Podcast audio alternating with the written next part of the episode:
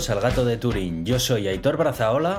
Y yo soy Iván Ería. Estás escuchando el episodio 156. Buenas tardes, Iván. ¿Qué tal estás? Buenas tardes. Eh, bien, bien, bien. Nada, con, la rutina del día a día ha sido como un par de semanas ¿no? desde que grabamos la última vez y han sido interesantes. La verdad es que han pasado algunas cosas bastante eh, curiosas que sí que quiero comentar porque va a tener salsilla este episodio, creo yo. ¿eh? Sí, sí, yo creo que va a ser uno de esos episodios en los que, bueno, pues salen temas salen hot takes, ¿no? Que los llaman por ahí. Eh, bien, bien. Eh, la verdad es que parece que hemos llegado ya del verano, y ya nos hemos instalado en nuestras rutinas y bueno, eso también ayuda a poder hacer el programa, ¿no? Entonces, bueno, pues, pues está bien. Eh, yo la verdad es que durante todo este tiempo no, no he estado haciendo así gran cosa. Entonces, bueno, pues tampoco tengo mucho que contar en la introducción, así que casi que te voy a dejar a ti para que me cuentes un poco, pues yo qué sé, qué, qué tienes por ahí antes de empezar. Lo, primero de todo, lo prometido es deuda. Eh, hablamos del Always On Display del Watch, del Apple Watch. Como yo no lo usaba porque eh, en su día estaba todo el rato iluminado por la noche. Y eso era verdad, eso me ocurrió cuando me llegó el, Apple Watch. Y ahora eh, lo he vuelto a probar. He dicho, bueno, pues si me está diciendo la gente que está funcionando bien, lo he probado y efectivamente han arreglado el problema, así que debió ser que igual cuando lo sacaron eh, al principio pues tenía este problema de que se encendía a las 3 de la mañana, ¡boom!, te pegaba un flashazo en la cara. Y, ahora ya no ocurre, entonces ahora ya lo tengo en Always On Display y la verdad es que está, está bien, eh, se gasta más la batería evidentemente, pero bueno, aún así parece que me dura el día entero, o sea que no hay, no hay mayor problema. Eh, y luego sí que quería hablar del corrector de iOS, que yo siempre me voy encontrando chorraditas de estos. Em, no hay manera de escribir, bueno, sí hay manera, pero es muy complicado escribir, por ejemplo, la niña o el niño sin que el autocorrector entienda que estás hablando del fenómeno climático y te lo ponga en mayúsculas. Ya. Eh, hay también otras palabras que a mí me hacen gracia que siempre se empeña en ponerlas en mayúsculas. En plan, creo que una de ellas es la oficina. En el momento en el que pones algo de la oficina, coge y te pone la oficina, L, mayúscula y O mayúscula. Hay otra que está empeñado en que no hay Max, hay Max. O sea, si tú pones no me enciende el Mac, ¿no? Sí. Tengo un problema con el Mac, en vez de ponerte Mac, te pone Max, como si fuera el nombre de una ah. persona, Max. Y siempre, siempre estoy corrigiéndole, ¿no? Poniéndole que no, que es Mac, no sé qué. Sí que hay un truco que, bueno, a ver, truco, puedes ir a los ajustes del teclado y en, autocorre en autosustituciones tú puedes poner, eh, tú puedes definirte autosustituciones sin más, en plan de, pues cada vez que escriba PQ que se sustituya por por qué, por ejemplo, ¿no? Pues eso lo puedes utilizar para hackear un poco eso, ¿no? Y decir, cada vez que ponga Mac, quiero que ponga Mac. Puedes hacer eso. Pero luego, además, me acuerdo que leí un artículo por ahí, a ver si lo encuentro y te lo mando, en el que explicaba. Además, eh, creo que era el ingeniero de software que había desarrollado la primera versión del, del teclado para iPhone, para el primer iPhone, que está en Twitter el tío, y por cierto, hace unos hilos de Twitter buenísimos que no tiene pérdida, y en el que explica el proceso que siguieron para configurar las áreas táctiles de cada una de las teclas teniendo en cuenta la desviación natural que tiene la gente siendo diestros zurdos y luego el sistema de autocorrección que mm, diferentes pesos le dan a las correcciones diferentes. Y por lo visto hay una serie de correcciones como que son muy difíciles de cambiar, pero luego hay otro tipo de correcciones que sí que se ajustan más a lo que va haciendo el usuario, ¿no? Y creo que había unas que eran concretamente los tacos, que por mucho que escribieses tacos, tenías que repetir muchísimas veces los tacos para que el diccionario de iOS lo recordara. ¿No? era una cosa así. Era súper heavy, tío. Me hizo una gracia leer ese, ese artículo. Era flipante porque te das cuenta de que no era sin más un teclado. O sea, que lo que hay detrás de desarrollar un teclado Sí, sí, es sí, marinera.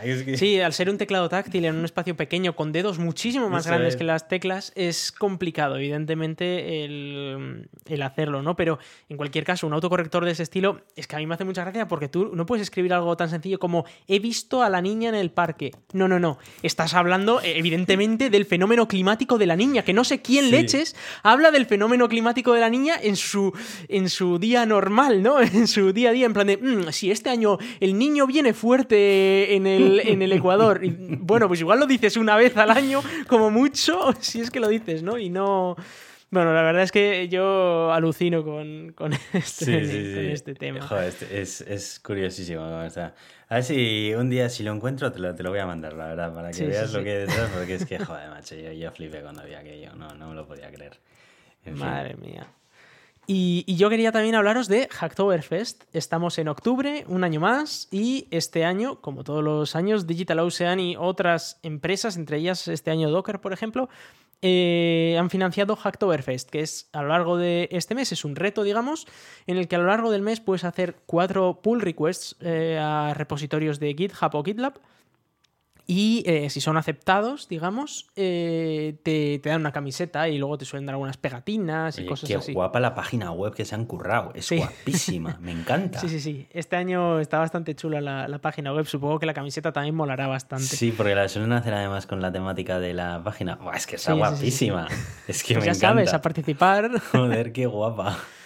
Además, como yo sé que este mes no tienes nada que hacer y todo, ponte, a programar algo y tal. bueno, he de decir que no solo es programación, también aceptan contribuciones de documentación, por ejemplo, de mejoras. Eh, yo qué sé, igual ves en la documentación de algún programa o algo que hay algún error tipográfico o lo que sea, o que no está bien explicado algo, puedes eh, pues proponer una, mejora de la documentación o de, de, programación, si quieres aprender un nuevo lenguaje, meterte en un nuevo proyecto. Eh, suele haber mm, colaboradores que están dispuestos a echarte una mano y eh, solo con cuatro contribuciones ya te dan la camiseta y tienes todo el mes para hacerlas. Bueno, ya algo menos, ¿no? Porque estamos ya a cinco, no sé cuándo lo estaréis escuchando, pero bueno que es bastante interesante. Nosotros estamos participando, por ejemplo, con el proyecto BOA, que es un eh, compilador de, JavaScript escrito en Rust. Y, bueno, la verdad es que está teniendo cierta acogida. Y es, un, no sé, es un evento que todos los años a mí me, gusta bastante. Me he cogido dos semanas de vacaciones para trabajar, entre otras cosas, en esto. No, no creo. ¿En serio? en serio te lo, te lo estoy diciendo. Fatal, ¿eh? Estás fatal. Bueno, pero es que hay que. Mm, no sé, hay que participar también un poco en esto. y como tenía, me sobraron unas vacaciones, he dicho, venga. dedicarlo a ello es estar muy comprometido con la causa, ¿eh? pero, pero sí son solo dos semanas, hombre, de vacaciones. no, no a ningún lado. Madre mía, solo dos semanas de vacaciones, dice. Em, y si no, entrad en la web igualmente, aunque no vayáis a participar, porque os digo, me flipa la web. O sea, está guapísima. aunque no vayáis a participar, entrad, por favor, porque está súper bien. Qué pasada. Muy recomendable, muy recomendable. Y echando un vistazo también a los proyectos que participan, porque igual hay alguno en el lenguaje que os gusta, o, o simplemente pues por ver a ver qué es lo que está haciendo, qué es lo que está haciendo la gente, ¿no? Sí, sí. Bueno, bueno, pues eh, nada, yo quería comentar algunos comentarios de oyentes que nos han llegado a raíz del último episodio. Bueno, hay uno que no es concretamente del último episodio, pero igualmente quería comentarlo. El primero es de Javi Tannhauser, que es un oyente nuestro desde hace mucho, que yo sabía, pues por publicaciones que hace en Twitter y así, que estaba metido también dentro del mundo del modelado en 3D y demás. Y él es de, cerca de por aquí, es de, es de Balmaseda, que es, que es un pueblo que hay aquí en Vizcaya, en las Encartaciones. Además que es una villa amurallada muy bonita, es un pueblo como muy medievalesco y demás. Y bueno, yo la verdad que también de vez en cuando voy por allí y eso. Y pues eh, ha estado colaborando en un proyecto para recrear la villa en lo que sería el año 1487 de forma que lo puedas visualizar tanto con unas gafas de realidad virtual o mismamente utilizando el propio navegador. O sea que tú le puedes dar a VR y verlo desde el navegador. Igualmente no, no va a ser tan inmersivo como utilizar unas gafas, pero aún así está guapísimo. Y la verdad es que es una chulada porque la web en sí ya de por sí es interesante porque habla acerca de la, de la historia de Balmaseda y demás. Bueno, habla también acerca del proyecto eh, y bueno, también al ser un proyecto en colaboración con una agencia de turismo de la zona, pues también, bueno, pues intentan ofrecer también en la propia web pues visitas guiadas por, por Balmaseda y demás. Pero a mí lo que me ha llamado la atención especialmente es lo que, lo que me ha pasado Javi, ¿no? Pues esta, esta simulación precisamente de, de, lo que era por aquel entonces. Se puede ver perfectamente el puente, las murallas, la plaza, la iglesia, todo. Y la verdad es que está recreado con una fidelidad que está muy, muy bien. La verdad que merece la pena que le echéis un ojo. Y, nada, y si encima sois de por aquí, los vídeos encima si, sois, si sois de Vizcaya o así, pues encima si conocéis Balmaseda, pues os va a gustar todavía más, porque va a ser sobre algo conocido. Pero está súper chulo, la verdad es que tenéis, que tenéis que entrar y echarle un ojo y ya de paso, pues bueno, pues informaros acerca del proyecto y si sois de por aquí y os interesa conocer más la historia de Balmaseda, pues tenéis aquí un montón de, un montón de opciones para poder hacerlo de la mejor manera posible. Así que, así que bueno, muchas gracias Javi por pasarnos esto y bueno, pues a ver si, a ver si le damos también un poquito de visibilidad al proyecto, ¿no? Que hay que, hay que barrer para casa.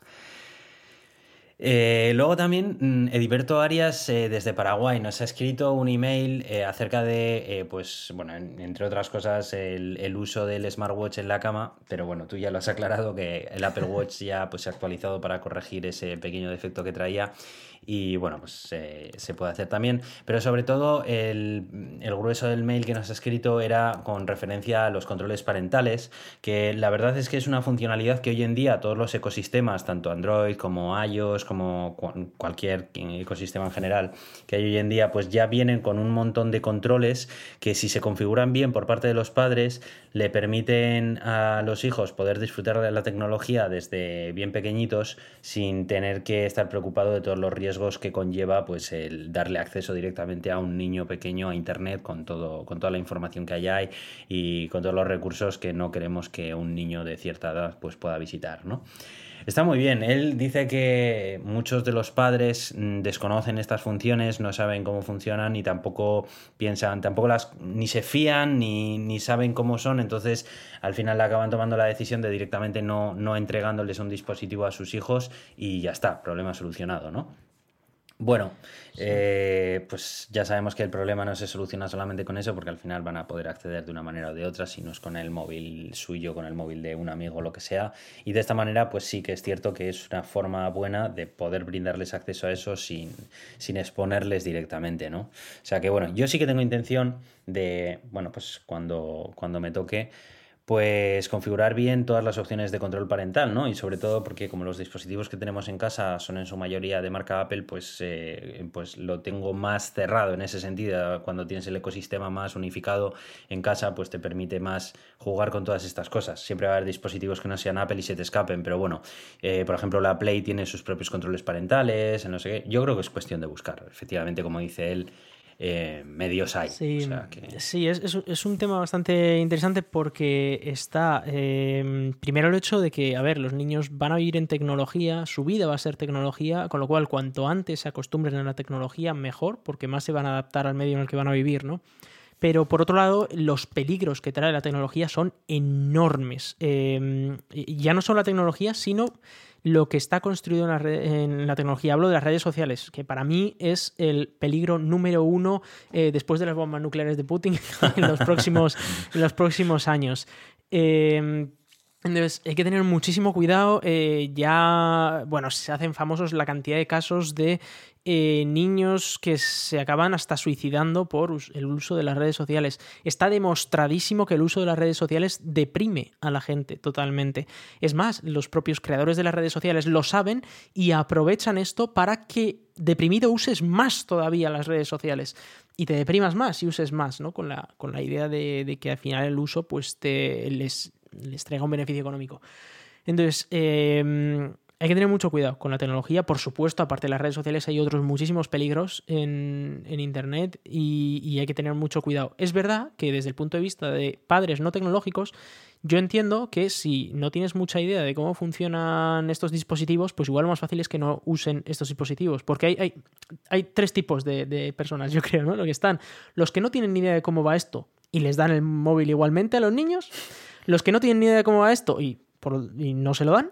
Y los que tienen idea de cómo va esto se lo dan con mucho cuidado, ¿no? Y, luego además puedes negociar con, los chavales que según ellos se vayan ganando tu confianza en cuanto a su uso de la tecnología, tú les puedes dar más capacidades en, eh, esos dispositivos. Pero eh, desde el punto de vista. Desde el punto de vista de la protección del menor, eh, es mejor no darles el dispositivo que dárselo con todas las funcionalidades em, abiertas, digamos, para que hagan lo que quieran, desde mi punto de vista. ¿eh? Pero eh, evidentemente si se puede usar controles parentales, pues eh, mucho mejor. Sí, yo también lo creo. Es que además creo que es una generación que se encuentra de repente esto ya en funcionamiento, ¿no? Todo, todo lo que es la cultura de Internet, el acceso a cualquier tipo de contenido en la palma de la mano y demás. Eh, yo hay veces que hice la reflexión, ¿no? Y dije, a ver, yo realmente cómo lo hice, claro, pero es que yo me situaba que era un chaval eh, que empezó a, ser consciente de la tecnología y así en los 90, pero en los 90 ni había conexión ADSL al alcance de la mano en todas las casas, el internet que había era muy rudimentario, apenas se podía hacer streaming de vídeo online, por tanto no existían ni YouTube, ni páginas de contenidos pornográficos, ni cosas de esas, porque directamente no era un medio a través del cual se podía servir ese tipo de contenido directamente. Entonces eh, era tan incipiente todo que yo, aunque tenía acceso por completo a la tecnología en sí, el ordenador que tenía no me servía para navegar por donde yo quisiera, porque la conexión que tenía no me permitía hacerlo, por ejemplo. Y las páginas web tampoco servían ese contenido, porque eran muy rudimentarias, no tenían contenido dañino, era un Internet en pañales, ¿no? Pero hoy en día eh, el mundo en el que van a crecer es en un Internet en el que tienen todo ahí, o sea, puedes buscar cualquier cosa que se te ocurra en Internet, puedes encontrarla, tiene, y, el, y el hecho de que haya conexiones a Internet tan buenas, quiere decir también que puedes saltar de una red a otra como te dé la gana y saltarte todas las restricciones que haya, ¿no? Tú puedes, a, nada que seas un poco hábil, tú te bajas Tor y a través de Tor puedes acceder a la dark web mismamente. Ya sé que aquí lo estoy extendiendo mucho, ¿vale? Pero es que es así, un crío de cierta edad muy curioso y tal, yo, si ahora mismo fuera pequeño, tuviera acceso libre a la tecnología y me gustara cacharrear con ella como siempre he cacharreado, yo ya me habría bajado Tor, lo habría instalado y habría estado recorriéndome todas las páginas de la dark web, porque me conozco y yo lo habría hecho, ¿sabes? Porque es en plan, sería pura curiosidad, pero ahí te puedes encontrar, si ya en la internet normal, sin irnos a la dark web, eh, hay un montón de contenido no apto para menores, ya lo que hay en la dark web ya ni te cuento. O sea, entonces, eh, hoy en día ya es que es todo puertas abiertas, entonces o se imponen todas esas restricciones o sinceramente me parece muy peligroso porque ya no es simplemente la curiosidad del niño, es que, es que directamente le abres un mundo de, de contenido sin filtro ni nada. O sea que... Sí, algo, mm, algo incluso muy sencillo, por ejemplo, em, esta semana he vuelto a jugar al Call of Duty 2, fíjate, ¿eh? las cosas que, que pasan. Este era un juego que a mí me recordaba a mi infancia, pero es esa idea de que dices, bueno, voy a jugar un rato y juegas a un juego en el que tú tienes tu campaña, eh, igual pues tú pegas tus tiros o, tienes tu estrategia, lo que sea, pero estás tú hmm. con el juego. en cambio, hoy en día eso no suele ser así. La mayoría de juegos en los que juegan los chavales, Fornite, todos estos, son juegos online en los que te comunicas con otra gente. Eh, algunos lo limitan en cierta medida en lo que puedes comunicarte y los que no. Yo me acuerdo, me acuerdo del League of Legends, por ejemplo. Eso era. Eh, desde luego no era para un menor de edad. Un menor de edad no puede jugar ahí porque. Eh, vamos, los, los insultos y el odio que se vertían en ese juego, ¿no? Por los jugadores. Exacto, exacto. Entonces, ahí hay que eh, hoy en día no es lo mismo jugar a un videojuego a lo que nosotros decíamos jugar a un videojuego. Para nosotros jugar a un videojuego era pasarte un ratito, luego guardabas la partida y el día siguiente seguías. Y, estabas tú con tu juego. Pero hoy en día no es así. Hoy en día es tú junto con una comunidad enorme de gente que a saber quiénes son cómo, y cómo te tratan a ti, ¿no? Y qué te enseñan, qué, te transmiten y cómo te hacen cambiar tu propia personalidad. Hmm. Con lo cual es eh, muy peligroso. Sí, es que no tiene nada que ver, efectivamente. No tiene nada que ver nuestra época de la época de los chavales que se encuentran hoy en día.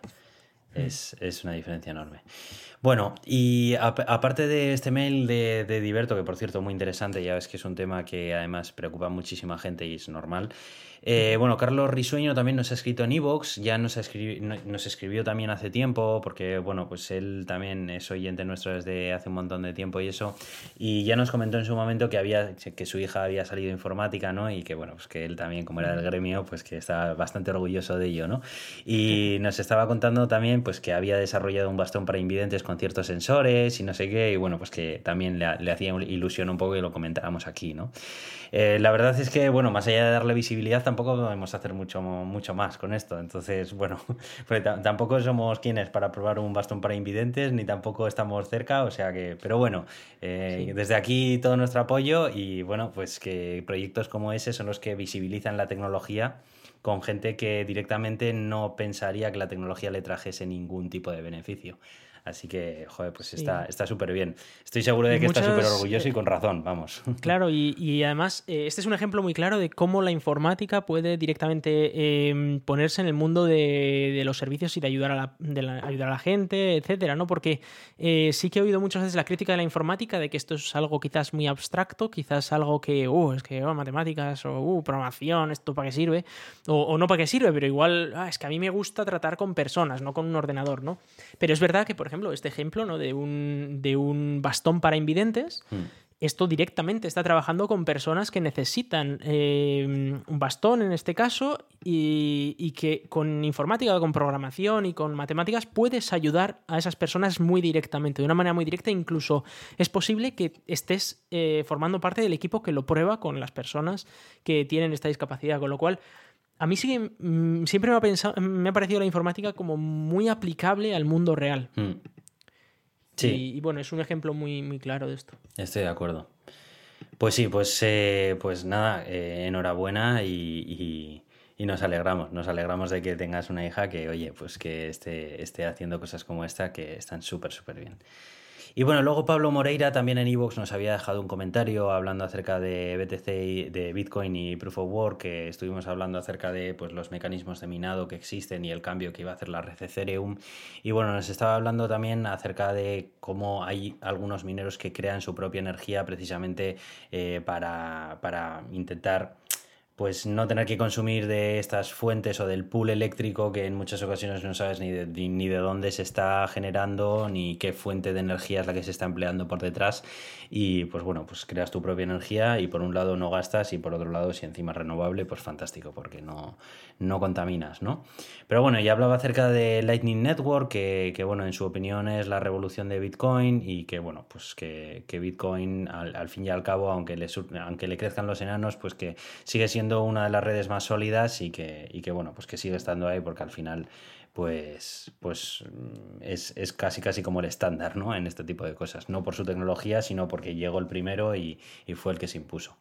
Pero bueno, y, bueno, expresaba también sus dudas acerca de Ethereum, ¿no? De, de, en qué situación se puede encontrar. Pues sí, la verdad es que, bueno, pues Ethereum es un cambio grande, pero habrá que ver con el tiempo si el tiempo le da la razón o, o no, ¿no? Y si le siguen otras o no. Sí, para, mm, para, aquellos que no saben lo que es esto de la Lightning Network, em, es una sidechain de estas que se llama, es una cadena de bloques que va paralela a la cadena de bloques principal em, y bueno, y funciona muy parecido a las shards de, de Ethereum, ¿no? Visto desde, desde, un nivel, desde un alto nivel. Eh, con la idea de aumentar la velocidad de Bitcoin. Bitcoin no puede procesar muchas transacciones por segundo, con lo cual creas esas transacciones como en una red alternativa y luego de vez en cuando las sincronizas con la red principal. Eh, eso hace que esa red alternativa sea muchísimo más rápida, aunque pierde esa capacidad de verificación que tiene la red eh, principal parte de esa, de esa red de verificación y se basa más en un consenso colectivo. Y luego ya, eso sí, todas las transacciones acaban, no las transacciones como tal, pero eh, como cúmulos de transacciones acaban escribiiéndose en la, en la blockchain de Bitcoin. Eh, comenta el tema de la energía, ¿no? Dice, bueno, hay mineros que la producen ellos mismos. Esto, esto, es una falacia, porque em, es verdad que hay mineros que producen su propia energía, que tienen sus paneles solares y que tienen. Em, y que esa energía se hace de manera. se genera de manera totalmente renovable. Pero al fin y al cabo están generando energía eh, totalmente renovable, en este caso, pero que, está, que se, está se está usando para algo que no sirve para nada que es lo que hablábamos con el proof of work, era algo que no estaba haciendo trabajo, era trabajo inútil simplemente para conseguir un resultado eh, en, una, en una cadena. Entonces, esta energía renovable que están generando estos mineros se podría usar para, eh, para quitar, por ejemplo, del pool energía eh, que es contaminante. Con lo cual, el hecho de usarla para, para minar no quita el hecho de que a causa de eso se está usando otra energía para otra cosa, me da igual, porque al final la energía que consumimos entre todos eh, viene de los, sitios que, vienen. Y es por eso que, no, es, real, o sea, no, no, es real eso de decir de, bueno, como yo me he puesto unos paneles solares, pues entonces ya da igual cuánta energía consuma porque la genero yo. No, no, no. Es que si esa energía eh, que tú generas puedes devolverla al pool, eh, porque consumes mucho menos, pues oye, es beneficioso para más gente aparte de para ti. Mm. que eso es lo que intentamos, eh, lo que intentamos hablar, ¿no? Y en este caso, eh, Bitcoin está usando esa energía para hacer algo que se puede evitar, como hemos visto con Ethereum. Pero una vez más, como él bien dice, lo que ha hecho Ethereum es un cambio grande y esto todavía no se han visto los resultados a largo plazo, ¿no? Es verdad que a corto plazo pues, parece que todo está bien, pero habrá que ver a largo plazo, de aquí a 5 o 10 años, a ver cómo de eh, estable es esto y si efectivamente ha sido un buen cambio o no. En el caso en el que haya sido bueno, pues espero que Bitcoin y otras monedas pues sigan ese, camino. Pues sí. Bueno, pues eh, después de terminar con los comentarios que hemos recibido, vamos con la sección de contacto y, y vamos con el contenido del episodio, si te parece, Iván. Sí, sí. Em, nos podéis contactar en Twitter como arroba el gato de Turing o por correo electrónico en contacto arroba el gato de Turing.com. Además tenemos página en Facebook, facebook.com barra el gato de Turing. Además tenemos a Euska Digital que nos hostea nuestros audios que podéis escuchar en eh, Podhero, Evox, Apple Podcast, Google Podcast, Spotify, Amazon Music y un montón de sitios más. Además salimos en la radio Euska Digital los martes a las 7 de la tarde y pertenecemos a la comunidad de ciencia creativa Escenio, que a su vez pertenece, está patrocinada por la Cátedra de Cultura Científica de la UPV. Yo soy Aitor, arroba cronosnhz en Twitter. Y yo soy Iván, arroba Razican en Twitter. Vamos con las noticias. Bueno, pues em, yo traigo una que a mí me ha llamado mucho la atención y es que Google Stadia cierra. ¿Te ha llamado la atención? ¿En serio? Bueno, me ha llamado la atención porque yo en su día, em, bueno, yo, yo tengo aquí mandos de, Google Stadia, que ahora he visto que... Te van a devolver el dinero, sí. Eso, eso he leído, que bueno, si lo devuelven, pues ni tan mal, la verdad. Eh, pero, pero honestamente, eh, va desastre, ¿no? Pero tú de verdad creías que Google se iba a dedicar a servir videojuegos durante bastante tiempo. O sea, a ver, Google todo aquel, todo aquel negocio que no sea la propia búsqueda, eh, Google Workspace, porque lo puede, lo comercializa con empresas como servicios, y todo lo que no sean todas las aplicaciones principales del Google, tipo YouTube, Gmail, etcétera, donde puede insertar anuncios y demás, es que no le interesa. Es que eh, los servicios de Google que se salgan de ahí son tan minoritarios que Google en primavera o así coge y hace una limpieza primaveral, que lo suelen llamar el spring cleaning este que hacen. Y esta vez no ha pillado ni en, ni en spring, fíjate, lo han cogido y se lo han calzado. Yo cuando lo vi, leí la noticia y dije, para sorpresa de nadie, van y lo cierran. Qué sorpresa, ¿no? El negocio de los videojuegos es un negocio muy serio en el que se mueven auténticas cantidades de dinero ingentes. Alguna vez hemos mencionado aquí los precios a los que se compran empresas de videojuegos y, es un negocio en el que tienes que estar todo el tiempo. O sea, no sirve coger y contratar, bueno, montarte toda la infraestructura que se ha montado, que no dudo que en ese sentido Google lo haya abordado, porque en ese sentido Google es muy bueno. Pero después, toda la gestión de franquicias intelectuales, todo el tema de IPs, de propiedad intelectual de, que, involucran todo el mercado del videojuego. El estar ahí atento a las nuevas que salen, comprar, eh, siempre mantener el catálogo actualizado, ir sacando cosas. O sea, creo que Google Stadia ha sido teniendo el mismo catálogo o mm, parecido desde que salió prácticamente. Y no salió tampoco con un catálogo muy extenso precisamente. O sea, eran todos juegos ya existentes, alguno que acababa de recién salir y poco más. O sea, yo creo que todo el mundo se lo cogía porque querían jugar a Cyberpunk y era un juego que pedía tanto hardware que nadie tenía un hardware suficientemente bueno como para ejecutarlo. Entonces todo el mundo decía, ¡buah, perfecto! Me pillo el Stadia. Eso de que nadie tenía, los que jugaron al Crisis tenían ese hardware. Sí, sí, claro, bueno, cuatro, ¿no? Y decía, todo el mundo decía lo mismo, ¡buah, me pillo el Stadia para jugar al Cyberpunk! Ya, pues que después de Cyberpunk y aparte de Destiny, que salió también la nueva actualización con Stadia, yo es que Stadia y mira que leo noticias del mundo del videojuego, que me gusta el mundo. Es que Stadia era siempre un cero a la izquierda, es que nadie hablaba de Stadia. Stadia se hablaba cuando lo sacaron y hablaron acerca del mando, las reviews del mando, el catálogo de juegos, bla, bla, bla, que si lag, que si no lag, que si que bien funciona, que si que, qué portento tecnológico. Después porque tanto Sony como Microsoft como el, resto de compañías están todo el rato adquiriendo nuevas empresas de videojuegos, haciendo mogollón de pasta en marketing para nuevos juegos que salen. ¿Tú has visto marketing de Google Stadia de, nuevas, de nuevos juegos? ¿Qué tal? A mí no me ha llegado nada, no sé si a ti te ha llegado algo. Incluso mm, siendo yo usuario de Stadia tampoco llega. Pues fíjate, o sea, es que es. Y es que el mundo del videojuego es, es súper. Es un negocio muy cambiante, muy rápido, muy tal. O sea, tienes que estar invirtiendo mogollón de pasta en marketing. Y claramente Google no lo estaba haciendo. Entonces te vas quedando atrás cada vez hay menos usuarios y yo entiendo que mantener toda la infraestructura necesaria para que algo como Google Stadia funcione es que o lo rentabilizas o eso no te vale para nada. Ahora, eso sí, por el camino Google habrá desarrollado y perfeccionado un montón de tecnologías. Eso le, habrá servido a Google, vamos, para mejorar algoritmos de compresión de imagen en streaming, hmm. eh, latencia, probar nuevos centros de datos, Vamos, todo eso vamos, habrá sido una prueba fantástica, pero de nuevo, al final lo que los que lo acaban pagando son los usuarios, que se les ofrece un servicio como, como ese y pues cuando a Google le apetece coge lo cierra y hasta luego Lucas. Bueno, por lo menos han devuelto la pasta de los mandos, ¿no? Eso está bien, un detalle. Sí, eso, está bien, pero aquel que se compró un juego de 80 pavos una semana antes de que cerraran, eh, ya verás tú qué, hmm. risas. Dicen que creo que no sé si durante el último mes o algo así, los que se han comprado un juego les van a devolver el dinero también. Pero el tema del mando es que es un mando que o le actualizan el firmware para hacer que sea un mando estándar normal o no te vale para nada más, por lo que tengo entendido. Sí, y, tenemos, eh, y, bueno, volvemos al, problema de siempre, de que ya hoy en día los videojuegos ya no son tuyos. Yo también me acuerdo cuando tú te comprabas un videojuego, tú te gastabas tus, como muchísimo, 20 pavos en tu Imperium, en tu CD, y tú tenías tu CD y tú jugabas a tu juego cuando te da la gana. Y cuando te, ibas a tu ordenador, pues hoy lo volvías a instalar en el ordenador y, te iba. Y nadie te podía quitar ese juego porque era tuyo hmm. y de nadie más. Y hoy en día ya no. Hoy en día, como se vaya al carajo Steam, perdemos ahí pues una de dinero que ni te lo crees. Sí, Cuando se vaya, se va al carajo Stadia y aquel que tuviera un montón de dinero metido en Stadia, pues va a perderlo absolutamente todo. Porque no, no va a poder seguir usando juegos por los que ha pagado completos los juegos. Es que esto está bien además porque precisamente nos trae a la realidad algo de lo que siempre hablamos en hipótesis pero nunca ha ocurrido, ¿no? Alguna vez hemos estado hablando, ¿y qué pasa si Steam de repente deja de funcionar?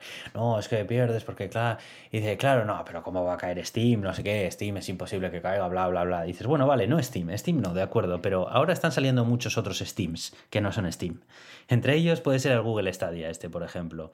Eh, te has quedado sin toda esa biblioteca de juegos. Si eres alguien al que le gusta rejugar títulos, eh, te estás durante un montón de años comprando juegos, elaborándote una biblioteca de juegos que, te mole y tal, no sé qué, y de repente cogen y te cierran el servicio. Y te dicen, no, te devolvemos el dinero de los juegos que hayas comprado durante los últimos tres meses. dices, ya, pero ¿y el resto? Te dicen, no, pero es que ya los has jugado, los has disfrutado. dices, ya, pero es que he pagado el mismo dinero que lo que pagaba antes por tener la licencia yo y quedármela yo.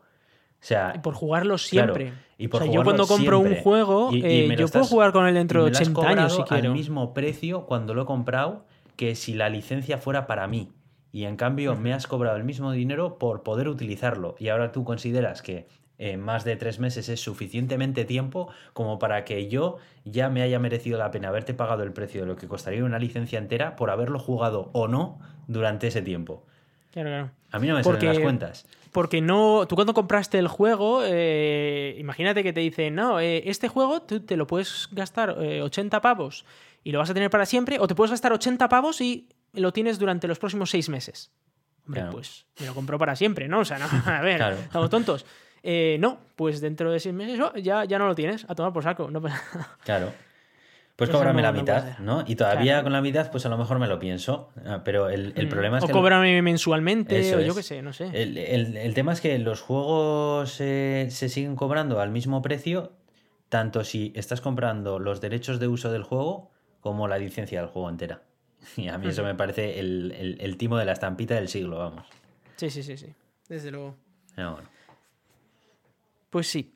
Em, yo voy a querer hablar también de eh, un ataque que, hemos hecho contra. Eh, bueno, un ataque preventivo que hemos hecho contra los alienígenas. Eh, hemos impactado una, nave espacial contra el asteroide Dimorfo. He metido un nombre muy bonito. Y lo hemos reventado. Bueno, no lo hemos reventado, pero le hemos dado un viaje que, que vaya tela, ¿eh? Eh, se está hablando de que igual hemos cambiado su órbita en un 0,00006%, ni más ni menos. Bueno, pero dependiendo Eh, de los kilómetros a los que esté, eso puede ser mucho, ¿no? Puede ser mucho, sí.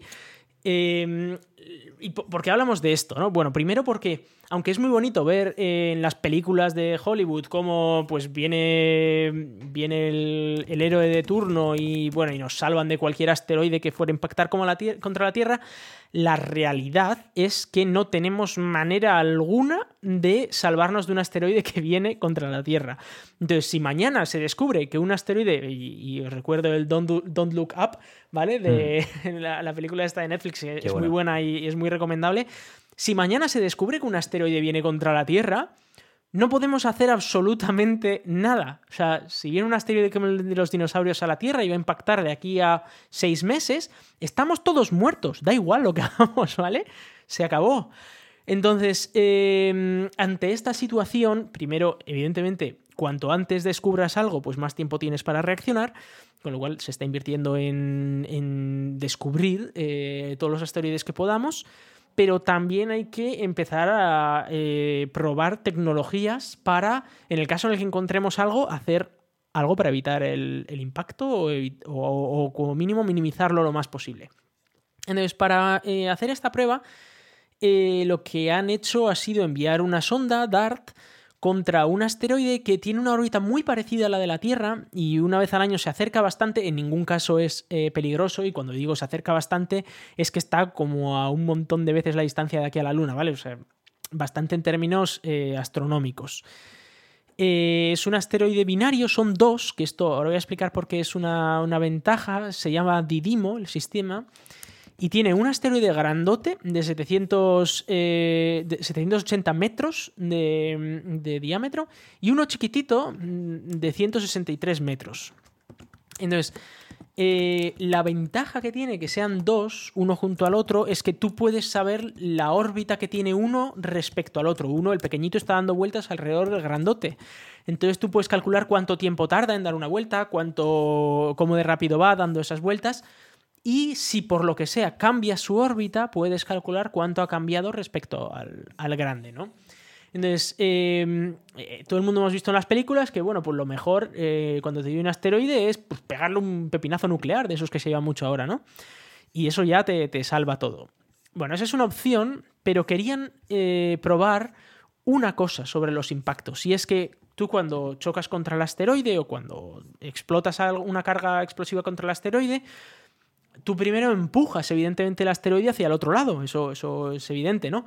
Pero además ese asteroide, según del material del que esté hecho, va a expulsar un montón de polvo, rocas y de todo hacia el lado contrario al que tú le has eh, pegado el golpe.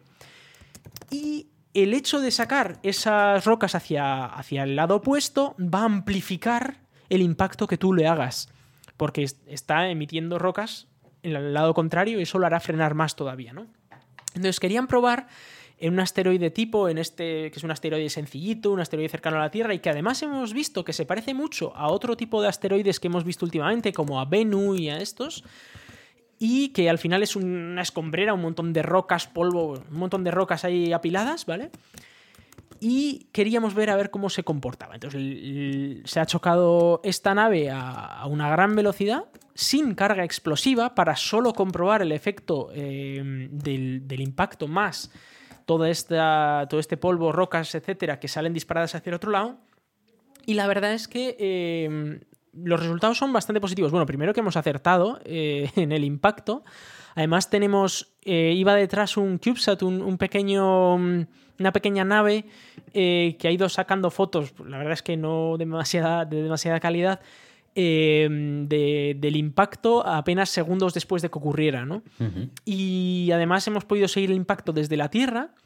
Y se han visto cosas interesantes. Primero, que después del impacto ha salido una pluma de material brutal, un montón de material eh, que ha rodeado el- los dos asteroides, pero a lo, a lo bestia. Joder. Y algo muy interesante que se ha empezado a ver esta semana, y es que el, el nuevo pack de dos asteroides, este no, tiene cola, como un cometa. Y aunque podría ser comprensible que tuviera una pequeña cola, ¿no? Porque como se ha eyectado material al espacio, pues se crea una cola hasta que eso se difumina. Lo interesante es que tiene tres colas. Y esto es súper típico en cometas, que tengan tres colas. ¿Pero cómo puede tener tres colas? Eh, eso es algo que se está investigando, ¿vale? Pero una hipótesis es que eh, quizás el impacto ha dejado un agujero muy grande y se ha quedado, eh, digamos, visible para el exterior parte del núcleo del asteroide, parte de un núcleo que no había estado expuesto al Sol durante muchísimos años, mm. millones de años. Y al estar de repente este núcleo expuesto al Sol, con agua, etcétera, se ha activado el asteroide como un cometa, porque está muy cerca del Sol. Hay que recordar que está a la misma distancia que la Tierra. Entonces es posible que este impacto haya dejado la, digamos, el centro o, este, esta parte más interna del asteroide visible al Sol y entonces ha empezado a, a, sublimar todo este agua, todo este, todas estas cosas que tiene dentro y se ha creado un cometa artificial. Entonces, eh, todavía es muy pronto para sacar conclusiones, pero es una posibilidad y sería bastante chulo porque significa que la humanidad habría creado su primer cometa. Sí, sí, sí, sí. sería algo bastante llamativo como... Eh, está súper guapo esto, ¿eh? O sea, es que es, bueno, yo creo que todo el mundo ha mencionado Armagedón cuando estaba hablando acerca de, esta, de esta misión, ¿no? Porque, bueno, es inevitable hacer la comparación, ¿vale? O sea, bueno, no está Bruce Willis, pero yo qué sé. Casi, casi. Y bueno, podríamos hacerlo ahora con un deepfake, porque ya sabes que Bruce Willis, por cierto, ha cedido sus derechos de imagen a una empresa de deepfakes para que puedan utilizarlo. Bueno, aquí eh, cuña, cuña de otra noticia dentro de otra, pero bueno, sin más. Eh, me parece una pasada esto, sobre todo porque es que parece sencillo, ¿no? Dicen, ah, hemos chocado algo, pero es que las maniobras de mecánica orbital que hay que hacer, los cálculos que hay que hacer para colisionar algo que disparamos desde la Tierra, que lanzamos desde la Tierra, contra un pedrusco que está por ahí, es que me parece alucinante que hayamos conseguido llegar a algo así uno de los grandes problemas es que, claro, como tú quieres impactar con toda la fuerza que puedas, mm. vas a la máxima velocidad que puedas. Con lo cual, la capacidad de maniobrabilidad que tienes a esas velocidades es nula prácticamente, ¿vale? Hay muy poca capacidad de maniobrabilidad porque vas a toda caña y, oye, pues donde das, das, y si das, das, y si no das, no das. Entonces, em, ha sido primero sorprendente que el, margen de error ha sido muy pequeño, creo que era algo así como 70 eh, metros. También hay que tener en cuenta que el asteroide tiene a 163, o sea que un margen de error un poco más grande ya no le dan, ¿vale? Pero em, le han podido dar y además han podido sacar fotos en tiempo real del impacto. Es decir, la nave mientras se iba acercando al asteroide a unas velocidades vertiginosas, ¿vale? Eh, ha ido sacando fotos y la última imagen la sacó apenas dos segundos antes del impacto y se ve perfectamente la zona eh, de la superficie en la que impactó la, nave, la nave espacial. Así que em, la verdad es que es toda una proeza el haber logrado esto y ojalá esto nos lleve primero a aprender un montón más sobre cómo, sobre cómo funcionan los impactos contra los asteroides, sobre quizás sobre cómo se crean cometas también y em, también sobre las capacidades que tenemos nosotros como humanos de defendernos de situaciones muy peligrosas de eventos de extinción, ¿no? Esta es una de, de las posibilidades. Eh, también se podrían crear, usar armas nucleares. Eh, pero por cierto, esto que siempre sale en la tele, sobre, en las películas, sobre usar armas nucleares, no es tan trivial. Porque eh, si tú a esta nave que va a estas velocidades, la verdad es que no tengo el dato de la, velocidad, pero múltiples kilómetros por segundo, ¿vale? si tú. Mira, aquí lo tengo. 6,1 kilómetros por segundo. A estas velocidades, que son 21.960 km por hora, un arma nuclear no tiene la, velocidad de reacción suficiente como para explotar desde que detecta la superficie hasta que, hasta que tiene que explotar. Es decir, un arma nuclear, que evidentemente es muy potente, tarda un tiempo en explotar. Tarda pues, lo que sea, medio segundo o lo que sea, tarda en explotar. Entonces, no se puede calibrar estas armas nucleares de manera que exploten lo suficientemente rápido como para que eh, sean más eficaces que un impacto, un mero impacto con un trozo de, metal, por ejemplo. ¿Vale? Entonces, la única manera de usar armas nucleares es que una nave se acerque a la misma velocidad que el asteroide, se ponga en la superficie, el arma nuclear, y explote en la superficie. O que incluso genere un agujero, haga un taladro con un agujero, entre dentro del asteroide y explote desde dentro. Esas son quizás las mejores maneras de usar un arma nuclear. Eso o impactar a menor velocidad, es decir, en vez de a 6,1 km por segundo, estos 21.000 o 22.000 km por hora, impactar a una velocidad más reducida, de quizás, pues, como mucho, unos 6.000 km por hora, ¿vale?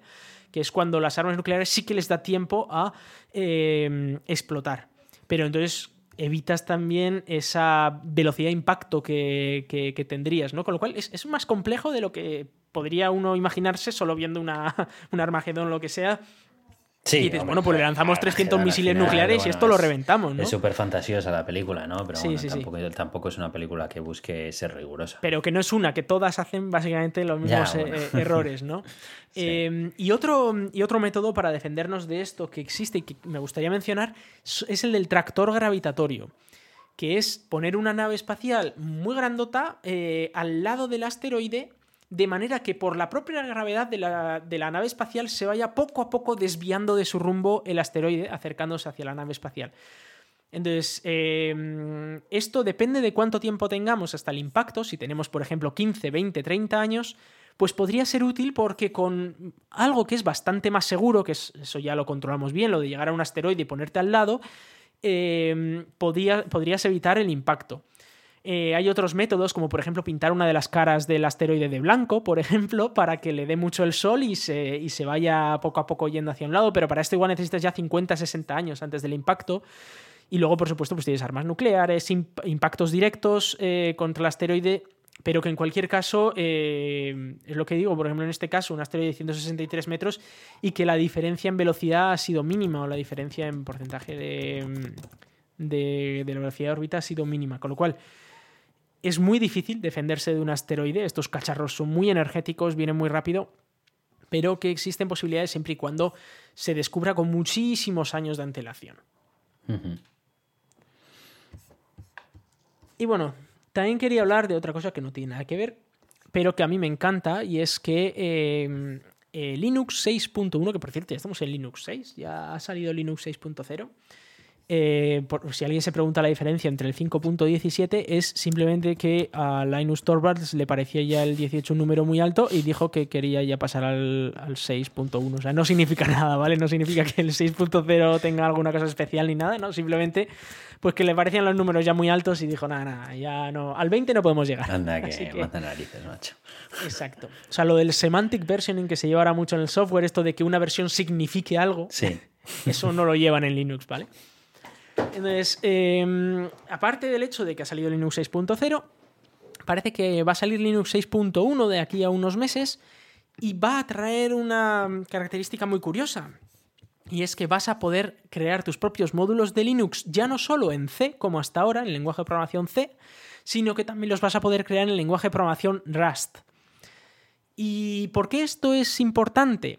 Bueno, primero porque uno de los problemas que tiene C eh, es que la, facilidad con la que puedes crear problemas de seguridad en el código o problemas de mm, fallos muy tontos es muy alta porque no tiene protecciones directas para que evites ese, tipo de, errores. Mientras que otros lenguajes, como por ejemplo Java, eh, o JavaScript, o Python y tal, sí que los tienen, sí tienen ese tipo de protecciones. Entonces uno se podría pensar, ¿por qué no hacen el kernel en JavaScript? ¿no? Para aquellos que saben de informática, pues es, más sencillo entenderlo, pero para aquellos que no, em, la, la ventaja que tiene el C, el lenguaje de programación C, es que se puede generar un código máquina, un código comprensible por la máquina, muchísimo más eficiente y rápido que el que puedes generar con cualquier otro lenguaje. Y, esto hace que, evidentemente, en algo como el kernel de Linux, que es, digamos, el núcleo de tu sistema operativo, quieres que vaya lo más rápido posible. Entonces, eh, por eso hasta ahora siempre se ha usado C C es extraordinariamente rápido, pero tiene este problema y es que el 70% de los problemas de seguridad que han ocurrido en el kernel de Linux y en general en aplicaciones hechas en C en los últimos años están causados por problemas de memoria. Problemas que Rust soluciona sin sacrificar el, rendimiento. Entonces, esto, esto es una, ventaja enorme, ¿vale? Y es que podrías crear em, ya drivers en este caso, módulos, etcétera, muy eficientes, tan eficientes como los de C, sin tener que pasar tanto tiempo pensando en cómo hacerlo seguro, en a ver si he revisado todo de que no, no me dejo ningún agujero por donde me se me puede colar algo, etc. Simplemente dedicar tu tiempo a crear algo eh, que funcione, que, lo, que haga quizás tener nuevas características, etc. Entonces, por fin Linus Torvalds eh, ha decidido incluir esta opción en el kernel y como demostración de, que esto se puede usar y que sirve para algo, se ha creado un driver de NVMe, que es eh, estos nuevos discos SSD que van directos en la placa base, y eh, se ha comparado con el mismo driver hecho en C. Y el rendimiento es el mismo, básicamente. Eh, en algunos casos es un pelín más rápido, pero estamos hablando de un. Vamos, que no mejora C, pero lo igual. que es exacto. Bastante. Hay en algunos. No tienes que sufrir escribiendo C, sino que puedes hacerlo con un lenguaje de programación más agradable como Rust sin comprometer el rendimiento. y sin comprometer la seguridad, que es importante. Eh, entonces se ha demostrado que anda el orden del 1% en algunos, en algunos benchmarks un poquito más rápido o un poquito más lento, pero eh, el 1% de diferencia con C, con lo cual es perfectamente fácil eh, crear un. Bueno, fácil o posible crear un, un módulo del kernel en Rust ahora eh, y, que sea eficiente, que tenga un rendimiento muy, muy bueno. Y esto nos trae también a otra noticia y es que eh, Asahi, que es una chica que está trabajando en poder usar Linux en los MacBooks nuevos, en los de M1, M2, M1 Pro Ultra, Maxi Plus, estos que ha sacado Apple, pues ha conseguido, primero, eh, hacer que el kernel de Linux funcione en estos, en estos Macs, pero es que además se ha propuesto crear todo el stack gráfico, es decir, eh, el poder eh, usar pues, la pantalla con todo su, todas sus...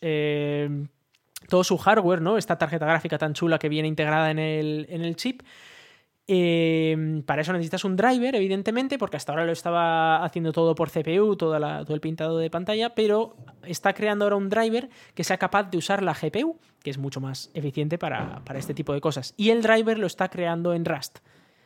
Y em, la cosa va tan bien de que ya está pintando cubos y, cosas así en la pantalla, con lo cual eso significa que, se puede usar.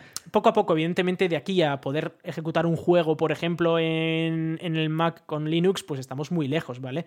Porque el problema es que está todavía como en OpenGL1 o una cosa así, todavía el driver. Entonces todavía tiene que adquirir todas las características nuevas hasta OpenGL 4.6, por ejemplo, y luego además Vulkan o Metal, o yo qué sé, todas estas cosas, todas estas APIs nuevas. Pero ya significa que esto es útil, que esto, eh, pues para alguien que quiere estar pensando en la funcionalidad de lo que está construyendo y no tanto en a ver si he revisado todas las posibles eh, ramas, pues es muy útil poder crear el driver en Rust. Y ahora me vendrán los puristas de C diciendo que eh, si eres un buen programador no necesitas estas cosas. Y aquí voy a decir una cosa que es verdad, nadie, ningún programador en la historia de la humanidad ha hecho eh, código sin fallos. Nadie, yo tampoco, tú tampoco, Aitor, ningún programador que existe en la humanidad ha hecho código sin fallos. Con lo cual, el decir que porque hayas tenido un fallo de memoria eres un mal programador es eh, llamarte mal programador a ti mismo, primero. Usar herramientas mejores siempre es mejor. Sí. Usar una herramienta que te quita el 70% de los fallos de programación ya te quita el 70% de los fallos de programación. Que sí, que igual tú eres tan bueno y Así puedes que dedicarte a otras cosas. Eso es, puedes dedicarte tiempo a otras cosas y no a revisar esto. Que igual tú eres un programador extraordinario y de este 70% pues a ti solo se te aplica un 10%, yo qué sé, pero se te aplica seguro y todo el mundo ha cometido errores programando. Todo el mundo. Por eso existen los bugs y por eso estamos hasta las narices del software que no funciona. Y es porque todo el mundo, los mejores programadores del mundo, cometen errores al programar. Con lo cual, que te lo evite una máquina, no programamos por eso, ¿no? Para que las máquinas no faciliten las cosas. Efectivamente, trabajamos para que, los, eh, para que los ordenadores hagan trabajo que no nos aporta a nosotros, que lo hagan los ordenadores. Realmente. Exacto. Es el objetivo detrás En este caso, eh, se le critica a veces a Rust que tarda un poco más en, eh, en compilar, pero luego a cambio te, te quita un montón de dolores de cabeza. Muy bien, bueno, pues eh, yo quería eh, mencionar unas, unas noticias, no me voy a enrollar mucho en ellas porque creo que después tenemos un bloque en el que vamos a hablar un poco más en profundidad, pero simplemente las quiero anunciar porque me parecen interesantes. ¿no? Eh, Europa acaba de aprobar ya en el Parlamento Europeo la ley que va a obligar a los fabricantes a partir de finales de 2024 de vender todos los dispositivos electrónicos con el puerto de carga USB tipo C. Esto va a obligar a Apple, que hasta ahora ha venido utilizando el, conector Lightning, a cambiar ya sí o sí y de una vez por todas y obligado el, el conector que traen todos los iPhone que ya lo tienen en los Mac que venden y en los últimos iPads, por lo tanto, pues, eh, pues no entiendo por qué se han estado resistiendo como un gato panza arriba, precisamente con su dispositivo estrella, ¿no? Entonces, bueno, pues esto A ver, es verdad que el conector es mejor el de Lightning que el de, que el de USB-C, pero no es estándar, es lo que pasa siempre con Apple. eso es. Y yo creo que en algo como esto, el utilizar un estándar va a ayudar a eliminar un montón de, basura electrónica que se genera, que al final es por lo cual esta ley ha salido adelante y, y a todos nos va a ayudar además también a tener menos cargadores en casa y a poder utilizar un cargador de un amigo que tenga un Android o lo que sea y no tener que andar con tu propio cable y demás. Entonces, eh, yo la verdad que estoy muy, muy contento con esta noticia, me parece que es el paso a tomar y trabajar todos en el mismo estándar. Que es que encima Apple ha participado activamente dentro del consorcio de USB, entonces es que no entiendo precisamente por qué esa resistencia a... Bueno, supongo que será tema de royalties, tema de que además tienen muchos dispositivos vendidos con, utilizando Lightning y será otra fuente más de ingresos para la compañía y saben, yo creo que saben que este cambio lo iban a tener que hacer sí o sí porque va a llegar un momento en el que no les va a quedar más remedio, pero lo han estado dilatando en el tiempo lo máximo que han podido. Bueno, pues a sí, la, la duda es si, si, no lo que, si no harán lo de quitar todos los puertos y, ya directamente tener un móvil sin puertos. Efectivamente, eso es otro tema, porque además lo siguiente con lo que se quiere meter eh, la Unión Europea es también regularizar el estándar de la carga inalámbrica Qi, que bueno, pues parece que quieren también eh, mirar todas las tecnologías que existen a día de hoy y buscar un estándar que, que lo normalice por todos los dispositivos. Y yo creo que aquí, pues sí, eh, la verdad es que si le vas a quitar todos los puertos, fantástico, pero da una solución de carga que sea lo más estándar posible. Ahora mismo creo que la que integran es, es el estándar Chi, que creo que es el que se está cogiendo toda la industria pero, pero bueno. Sí, bueno, luego tienes a OnePlus y esta gente que tiene otros estándares y tal, eh, que sí que soportan ¿no? Si no me equivoco, es Qualcomm el que está detrás de otro tipo de estándar. Yo sé que... OnePlus tiene otro estándar mm. que también soporta Qi, ojo, pero con Qi te carga 15 vatios o algo así, y, con su estándar propio te, te, carga 60 o algo así. Mm. Vale, vale. Entonces a veces hacen este tipo de cosas. Bueno, pues eso sobre lo USB tipo C, no, no me quiero enrollar más en este tema porque tampoco da para más. Eh, quiero también mencionar que Netflix va a hacer una película, una docu, no sé si es película o docuserie, llamada Playlist, que va a tratar acerca de eh, la empresa Spotify de streaming de música online, acerca de pues, la historia detrás de su creación, de los problemas que se encontraron y demás. Bueno, ya sabéis que a mí me encantan este tipo de películas que hablan acerca de empresas de, de tecnología y yo tengo muchísimas ganas de verla porque la verdad es que Spotify es una empresa de la que sé poco no, así como estamos todos muy acostumbrados a escuchar acerca de la historia de Microsoft, de Apple, de no sé qué, de Google y tal, pero de, Spotify sé poco y además tiene la particularidad de que es una empresa europea, es una empresa sueca, o sea que va a ser muy, muy interesante, no sé, yo he visto el tráiler, que os lo dejo aquí puesto en las notas del episodio, y me parece que, puede, puede molar a todos nosotros que nos gusta este mundillo. Iván, no sé si sabías esto. No, no, no lo sabía, pero quiero recordar una cosa sobre estas cosas, sobre estas series, películas y tal, que Netflix y otras plataformas dicen que están basadas en hechos reales.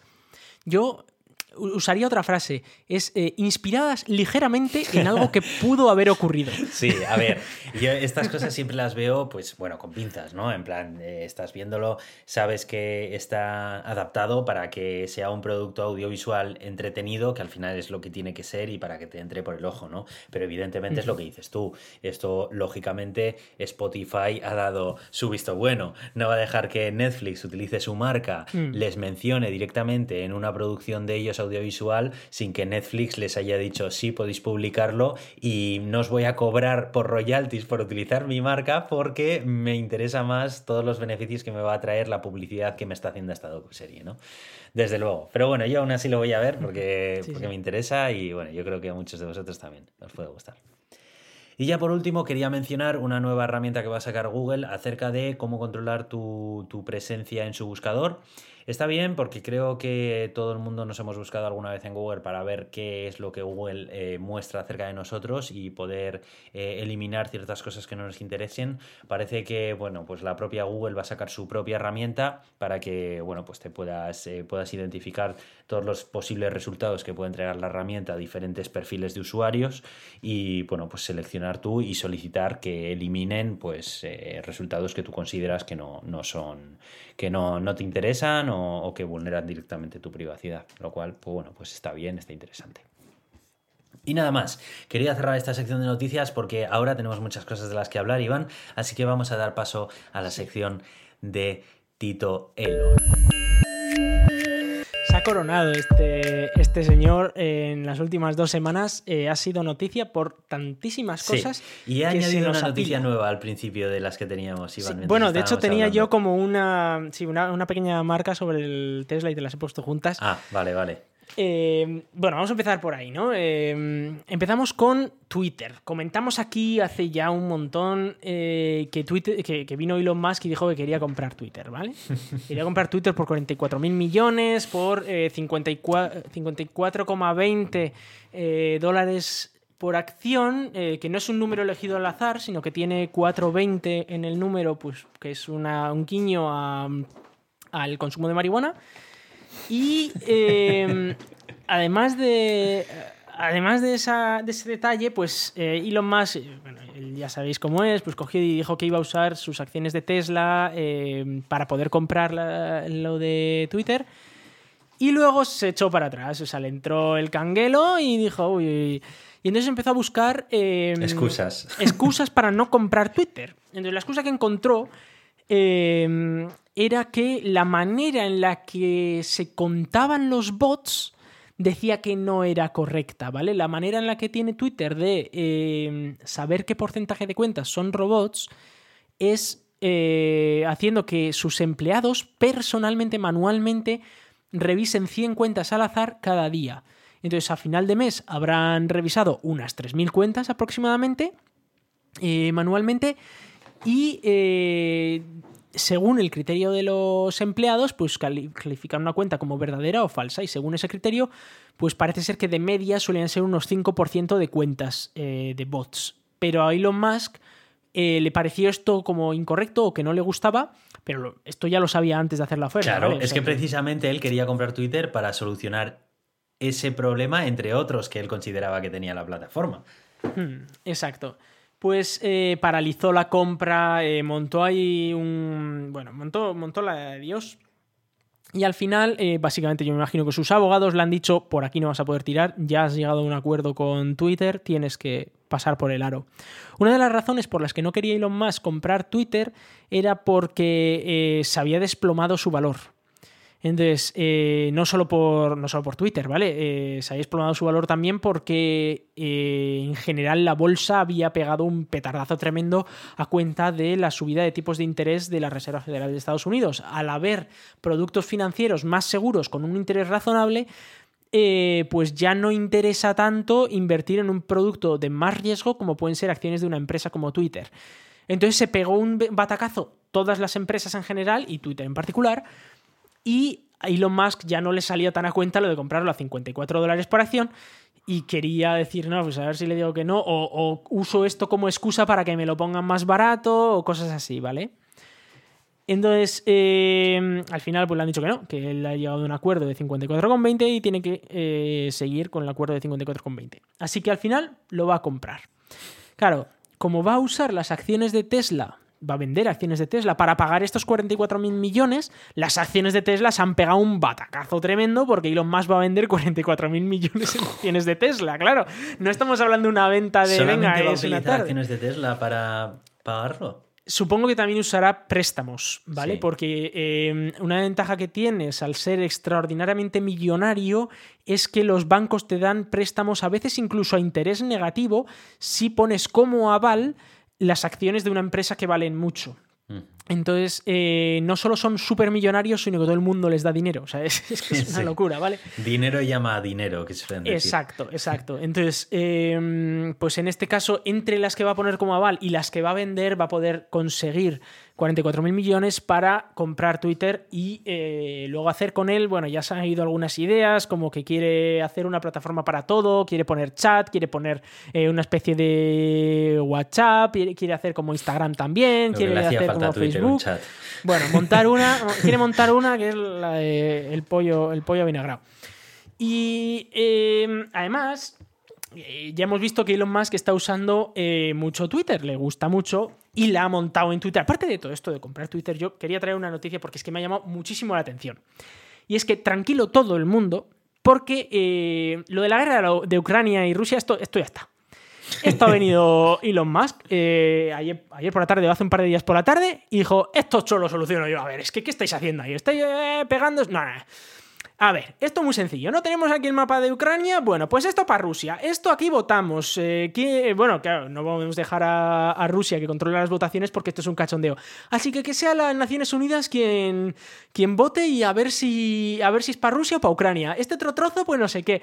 Y, claro, a ver, en esta situación, eh, los ucranianos nos han sentido muy agradados por el hecho de que venga aquí un ultramillonario que ni pincha ni corta en Ucrania, ¿vale? Es un señor que vive en Estados Unidos en sus mansiones, con sus empresas, millonario, que tal, y que les venga a decir a estos ucranianos a los que les han venido a su país a matarlos, eh, que les han hecho unas barbaries eh, tremendas. Hay que recordar que civiles rusos no ha muerto ninguno. Eh, bueno, no ha muerto ninguno, algunos se han muerto, pero han muerto muy poquitos eh, y por supuesto no los ucranianos no han entrado en Rusia a matar civiles rusos, mientras que los rusos se han entrado en Ucrania a matar civiles ucranianos.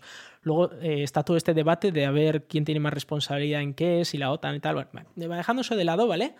Eh, evidentemente a los ucranianos no les hace mucha gracia que venga Rusia o quien sea, mm. les entre en, en su país y se lleve un trozo como para que encima venga un millonario allí de, Silicon Valley que está en su mansión a decirles, es que lo que tenéis que hacer es regalarles Crimea y luego hacer cuatro votaciones y ya está, y se acaba la guerra, ¿vale?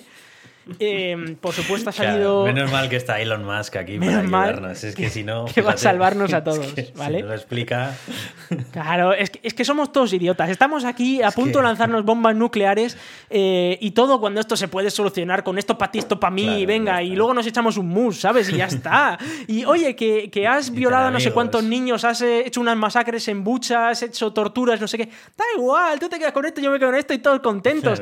Y si dentro de 10 años decides volver a invadirme, pues te quedas con otro trozo y ya decidimos otra cosa y ya está, no pasa nada. Esto invasiones cada 10 años y ya está. Esto se ha solucionado.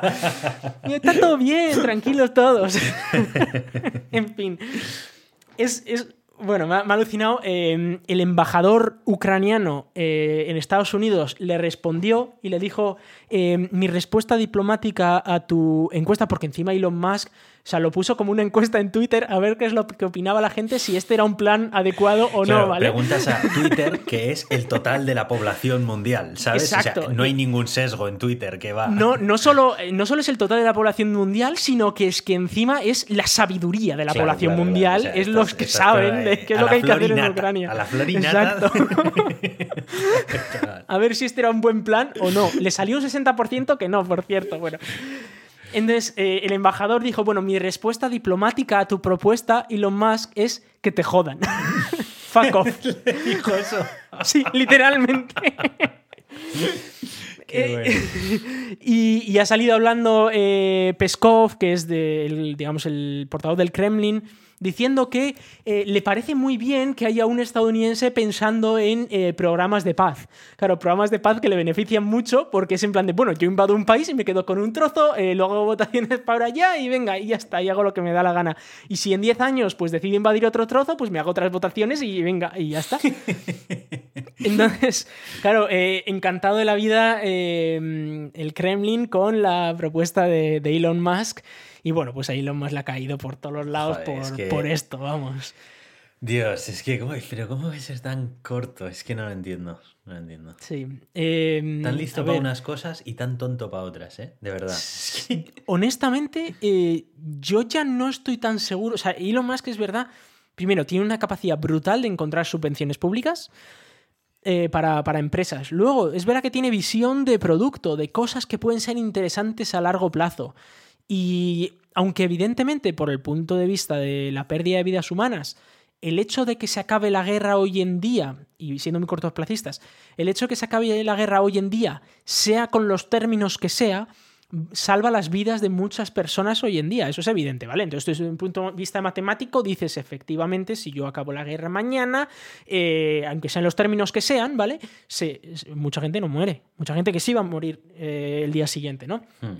Pero eh, esto no es matemáticas y es política. Y en la política, muchas veces, por ejemplo, eh, el problema que, eh, han mostrado muchos ante una posibilidad como esta es que si alguien invade un país y tú cedes a ese y dices, bueno, para que acabe la guerra, venga, que se quede un trozo, ¿no? Y, así no nos morimos. Luego te va a pedir otro trozo. Luego te va a pedir otro trozo. O sea, es evidente. Hasta que, hasta que no te queden trozos de entre que Exacto, hasta que no te queden trozos. Entonces, em, y esto dejando de lado si Rusia tal, porque no me quiero meter en ese jaleo, que ya sé yo que aquí hay mucho, o sea, hay, de todo y, hay mucho que criticar a ambas partes, ¿no? Entonces, eh, y es una situación muy compleja. Y, eso es a lo que yo hoy voy. Es una situación extremadamente compleja, en el que, evidentemente, desde Occidente nosotros estamos viendo una de las partes muy evidente, y la propaganda es evidentísima, ¿vale? Por una de las partes y en el otro lado, la propaganda es evidentísima por la otra de las partes. Y en cualquier caso hay un conflicto, un conflicto armado terrible, que es muy peligroso porque está escalando y todas esas cosas, pero que es muy complejo, que la solución no es tan sencilla como para una tarde me siento, me echo una partida al mus y hago una servilleta en la que explico luego la solución y ya está, ¿vale? Es muy, muy, muy complejo. Últimamente Elon tiene esa tendencia a intentar resolver problemas complejos con soluciones hiper simples. En plan, es que nadie lo está viendo. Si esto se arreglaría así, es en plan, a ver, tío. Em, cállate un poco.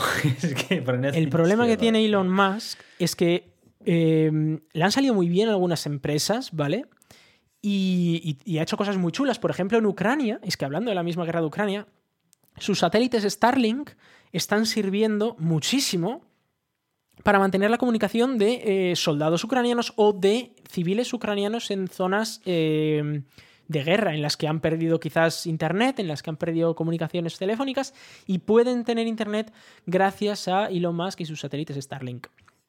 Entonces, es verdad que está haciendo cosas de estas, está haciendo cosas que, bueno, pueden mejorar el mundo, pueden, tienen la, capacidad de mejorar el mundo. Además, ha convertido en la persona, por muchísimo, la persona más rica del planeta Tierra. Entonces, eh, esto, el problema que tiene es cuando te lo crees. Que crees que tú eres mejor que todos los demás. Eh, cuando no, no es así. Eh, primero, él ha tenido unas oportunidades increíbles. Él nació en una Sudáfrica en la época del apartheid, en la época en la que él, como blanco en Sudáfrica, pues era la repera. Luego hubo una revolución, ¿no? Y, se tuvo que largar. Pero luego llegó y, claro, tenía a familiares con dinero en Canadá, ya llegó a Estados Unidos y él es muy famosa la frase que dice, ah, a mí me dieron mil pavos y me fui a California. No, no es verdad. A ti te dieron una educación, a ti te dieron una casa tenías en Canadá, eh, a ti te enseñaron todo lo que tenían que enseñar de negocios y te fuiste a Estados Unidos con mil pavos, pero también tenías coche, también tenías eh, la capacidad de, de, acudir a tu familia si hacía falta, un montonazo de contactos. Hmm. Con lo cual, eh, una persona que ha tenido, y luego aparte ha tenido muy buenas ideas y aparte ha tenido mucha, muy buena suerte, ¿vale? Entonces todo eso se ha juntado para que él ahora mismo sea la persona que es. Y el, no, el, pensar que solo ella, eso es muy típico del capitalismo, ¿no? En plan de, bueno, es un hombre hecho a sí mismo, es que viene este tío y de repente ha montado aquí un imperio. Eso es totalmente una falacia. Y esta persona, eh, lo que pasa es que puede llegar a creérselo, puede llegar a creerse que él es sobrehumano, de que nadie en el, mundo es tan inteligente como él y nadie en el mundo tiene las ideas que él tiene y por lo tanto él puede solucionar todos los problemas del mundo. Y esto es muy peligroso porque si lo pienso yo, pues a nadie le importa que, hmm. yo tenga todas las ideas para solucionar el mundo porque, bueno, pues yo estoy en mi casa y, bueno, pues si yo me lo creo, pues felicidades y ya está. Pero si es esta persona que tiene, tiene tanto dinero y poder, llega al punto de que eh, puede generar conflictos, puede generar incluso problemas, ¿no? Entonces, eh, pues en este caso hemos visto como el embajador ucraniano, a ver, está viendo que se le está muriendo un montón de gente, probablemente mucha gente que conoce y tal, le viene este tío a decir, eh, haz esto y que sois tontos todos. En fin, eh, pues un poco de tacto también. Y, evidentemente hay gente muchísimo más inteligente que Elon Musk y muchísimo, eh, con muchísima más información que Elon Musk y con muchísimas más capacidades y experiencia que Elon Musk trabajando en estos problemas. Y luego hay muchísima más gente también que tiene eh, muchísimos. Eh, bueno, que tiene, tiene intereses en, en, que esta guerra siga, en que esta guerra continúe por ciertos caminos y que está luchando a favor de la guerra, a favor de que siga la guerra. Con lo cual es una situación muy compleja en la que hay que tener mucho cuidado, porque al final eh, siempre lo, pagan los mismos, ¿vale? O sea, si empiezan a caer bombas, los que se meten al búnker no vamos a ser nosotros, van a ser los presidentes los que han decidido todo esto, ¿vale? Entonces, eh, bueno, nada, que Elon Musk la sigue, la sigue liando. Y hablando de cosas que la salía un poquito, eh, también hablamos del Tesla AI Day, el día de la sí, inteligencia por favor, artificial. Háblame acerca de eso, porque, a ver, está, está full con la movida esta del, del, Android, ¿eh? O sea, está, está que no puede con ello, o sea... Voy a, voy a empezar por la única noticia que salió de ese día que mola y que tiene algo de sentido y que está bien y que es algo guay. Eh, presentaron sus, bueno, algunas capacidades o alguna información sobre su supercomputador para, que usan para eh, entrenar la inteligencia artificial de sus sistemas. Se llama Dojo eh, y, es muy, muy, muy potente. Estamos hablando de 1,1 exaflops. Eh, decir, que es uno de los ordenadores, eh, uno de los supercomputadores más potentes del mundo. Estamos hablando de que está en la categoría de exaflop, que creo que hay solo como dos más o uno más. O sea, bueno, está al nivel de uno de los mayores ordenadores del mundo y es de una sola empresa. O sea, estamos hablando de que una sola empresa está pudiendo eh, crear ordenadores con capacidades que a veces ni los gobiernos son capaces de, conseguir, ¿vale? Es verdad que este 1,1 exaflops están eh, muy, digamos que muy dirigidos para la inteligencia artificial, o sea que no, no puede hacer cualquier tipo de computación, ¿vale? Pero, eh, pero para este tipo de entrenamiento es desde luego de lo mejor que existe. Explicó que está basado en, eh, en, su propio, en sus propios chips, lo cual es una, bueno, un desarrollo muy, muy, muy interesante y eh, que es modular, que tal. Bueno, explicó un montón de cosas sobre este sí, Pero el dojo este no es nuevo. Este ya lo había anunciado hace tiempo. Ahora habrá anunciado mejoras en él y actualizaciones y lo que quieras. Pero esto yo recuerdo que no es nuevo. Esto ya ya lo anunció en, otro AI Day, no recuerdo de qué año. Sí, eh, Dojo, bueno, se lleva hablando de este ordenador ya como cuatro años, más o menos, ¿vale? Primero fue, primero presentó como idea, queremos crear un superordenador para entrenar nuestra inteligencia artificial. Luego fue en plan de, oh, vamos a crear nuestro propio chip para nuestro propio ordenador para la inteligencia artificial. Luego, eh, vamos a crear nuestro ordenador y tal. Y en, el último AI Day, el del año pasado, dijo que eh, ya lo tenían casi preparado para empezar a funcionar.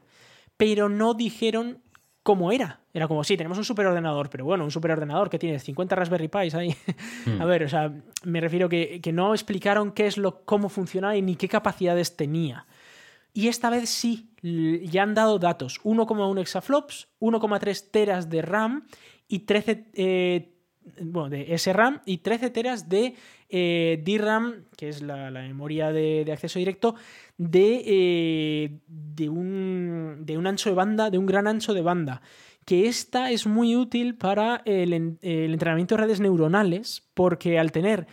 Eh, normalmente lo que haces es generar modelos muy grandes con muchísimas imágenes o vídeos o lo que sea en la caché y todo eso pues te ocupa un montón de espacio. Si lo tienes en RAM va a ir muchísimo más rápido que si lo tienes en disco. Con lo cual, tener 13 teras en RAM te da, te da la capacidad de entrenar modelos muy grandes, de 13 teras de, datos, ¿vale? Eh, y, luego probablemente los 1,3 teras pues serían para los, los, eh, los valores de, de la red neuronal.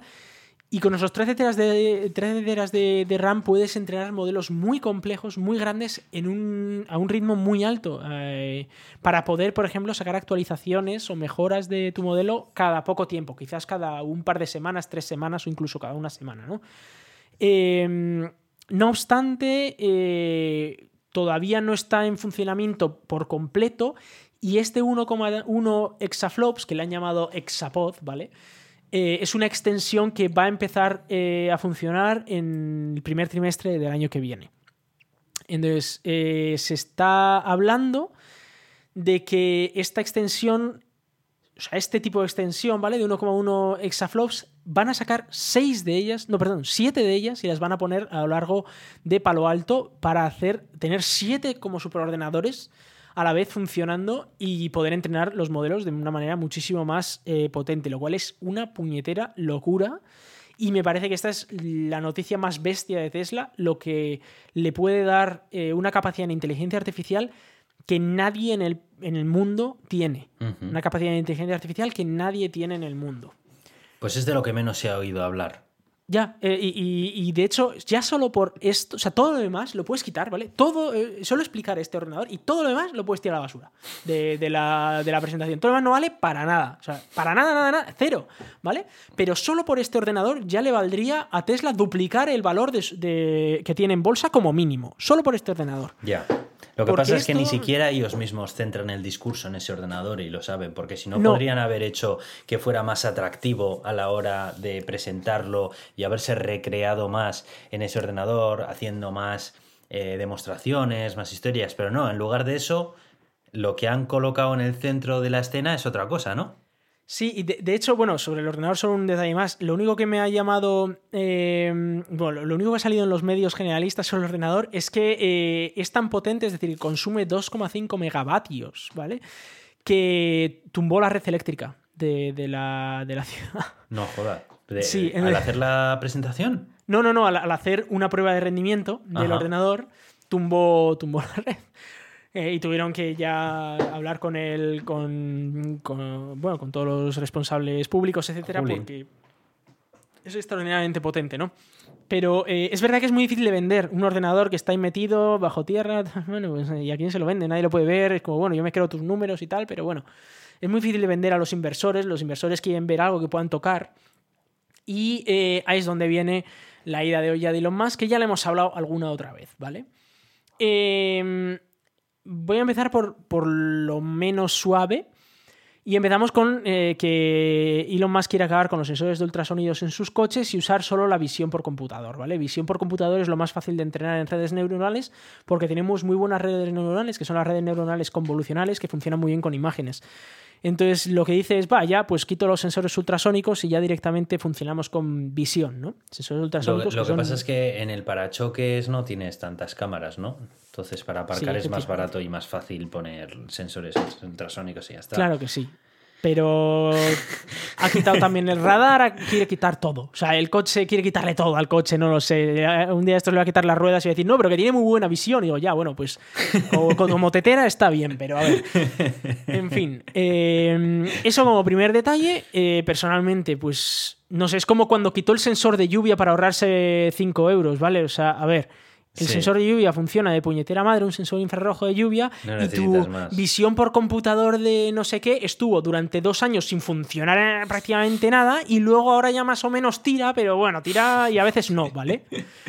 Eh, que el coche de mi padre, que tiene muchísimos más años, eh, va súper bien porque tiene sensores infrarrojos y ya está. De cinco pavos. Bueno, el caso es que eh, ahora quiere quitar los sensores ultrasónicos, que son cinco pavos por cada uno, pues son como ocho sensores, pues venga, 40 pavos por coche, en un coche de 50.000.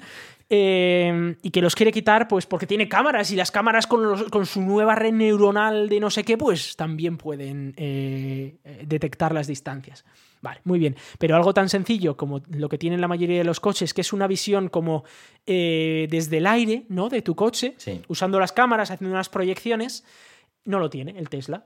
Que es algo que podrían añadir, porque tienen cámaras por todo el puñetero coche y podrían añadir esa visión. Mejor, mejor que los Tesla, que tienen cámaras ya de por sí desde hace tiempo. Exacto. Si fueron ellos pues los primeros en poner cámaras por todas partes. Exacto. Pues no lo hacen no sé si es porque hay alguna patente de por medio, pero no lo hacen y, me están diciendo que van a quitar los ultrasonidos. Tío, ponme esas cámaras y me... Ah, déjate de, rollos. Bueno, pero dejando eso de lado, vamos con la noticia, que ya sé que quieres hablarla. Venga, vale, venga, vamos a hablar sobre esta tontería. Y es que, hombre. han presentado su eh, robot humanoide eh, que eh, tiene un. eh, si, si veis la foto, tiene un ordenador de los años 90 pegado al pecho, ¿vale? Con sus grandes ventiladores. Se la han tenido que llevar. Y, porque no podía andar bien. Y tiene dos versiones. Tiene la versión 1.0 que es una mierda y la versión 2.0 que ni va. Entonces, a ver. Y aquí, bueno, es así un poco sensacionalista, ¿vale? Claro, primero lo ves, ¿vale? Y eh, tú ves el robot. Y de, bueno, en fin. ¿Y eh, esto para qué? ¿Esto para qué es? ¿Para empezar? Me hace gracia cuando dice que será capaz incluso de lavar los platos y dices, Sí, te sí. presentamos el lavavajillas. Sí, exacto. Sí, Lleva sí, sí, sociedad desde hace más de 20 años. Sí. Funciona súper bien. ¿eh? Es que alguien le tendría que haber preguntado, ¿y, y el lavavajillas lo sabe poner? En vez de lavar los platos, puede poner el lavavajillas. bueno, el, el caso es que. eh, bueno, ha habido mucha gente que lo ha comparado con el robot de Boston Dynamics, ¿vale? Boston Dynamics tiene un robot humanoide que le da mil vueltas a este robot y que, eh, bueno, es verdad que Elon Musk ha dicho una cosa que es mucho, muy verdad, y es que sí, pero eh, este robot humanoide, el que ellos han hecho, ¿vale? El de, el de Tesla, dicen que lo van a poder vender por menos de 20.000 pavos por unidad, ¿vale? Ya, sí. Eh, Venga, ya. Eso es como el Tesla de cuánto era de. De 35.000 de dólares, que ahora 35. vale 60.000, pero bueno, a ver. Sí, sí. Y todavía seguimos esperando, que es que todavía no ha llegado. Sí, sí, sí, que todavía no ha llegado eh, la inflación y el litio, claro, ¿sabes? Y tal, bueno, y esas cosas. Y la conducción autónoma, que tampoco ha llegado. Bueno, en fin. El caso es que eh, quieren venderlo eh, al mercado masivo para que todo el mundo tenga uno, porque todo el mundo, eh, para limpiarle los platos, se va a gastar 20.000 pavos en este cacharro, ¿vale? Eh, cualquier, cualquier persona, ¿vale? Imaginaos en qué mundo vive este señor, ¿vale? Que piensa que, que todo el mundo en su casa se va a gastar 20.000 pavos para tener un robot que le limpie los platos, ¿vale? No, limpie los platos. Igual hasta le, enciende la tele con el mando, porque, bueno, en fin. Porque de hecho, eh, la mayor novedad que trae este, este robot, y esto sí que quiero ser claro, tiene dos, dos novedades que son, que es verdad que aquí sí que ha in- innovado un poco. Y es, primero, las manos que tiene son muy eh, capaces de eh, hacer manipulaciones de objetos pequeños y manipulaciones muy precisas de objetos. Y esto, y, y el segundo es la visión por computador. Tiene, usa la tecnología de los Tesla, de los coches, para tener eh, una visión de lo que tiene delante muy precisa.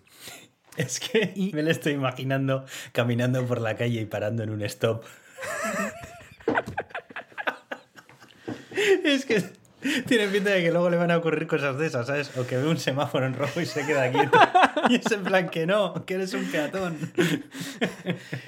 No, pero, a ver, la explicación que viene. A ver, es que todo esto hay que entenderlo, ¿vale? Desde el punto de vista de la mente de Elon Musk y por qué esto tiene sentido, ¿vale? Esto tiene sentido porque Elon Musk, allá por el año 2017, creo, en esa época que tuvo, yo, que tuvo él esa, visión del futuro que, que le vino el mismísimo Dios a explicar, en el que eh, todos sus coches se iban a conducir, se, se iban a construir de manera autónoma sin necesitar pagar a unos míseros humanos que lo único que querían era cobrar por su trabajo. Entonces, en esta situación en la que él podía visualizar el futuro, en el que estos humanos eran totalmente prescindibles y todo el dinero de la cadena de montaje iba a ser para él, él ideó eh, unos robots que eran capaces de construir el coche solo. Joder. Entonces, ¿cuál era el problema? Que se dio cuenta muy rápido. Y es que si querías intentar automatizar eh, el cableado, el, el- el- el colocar el cableado por el coche, te encontrabas con que eh, los robots son muy torpes cogiendo cables y poniéndolos en un lado. Mientras que una persona coge el cable, lo pone y ya está, ¿vale? Era muy sencillo.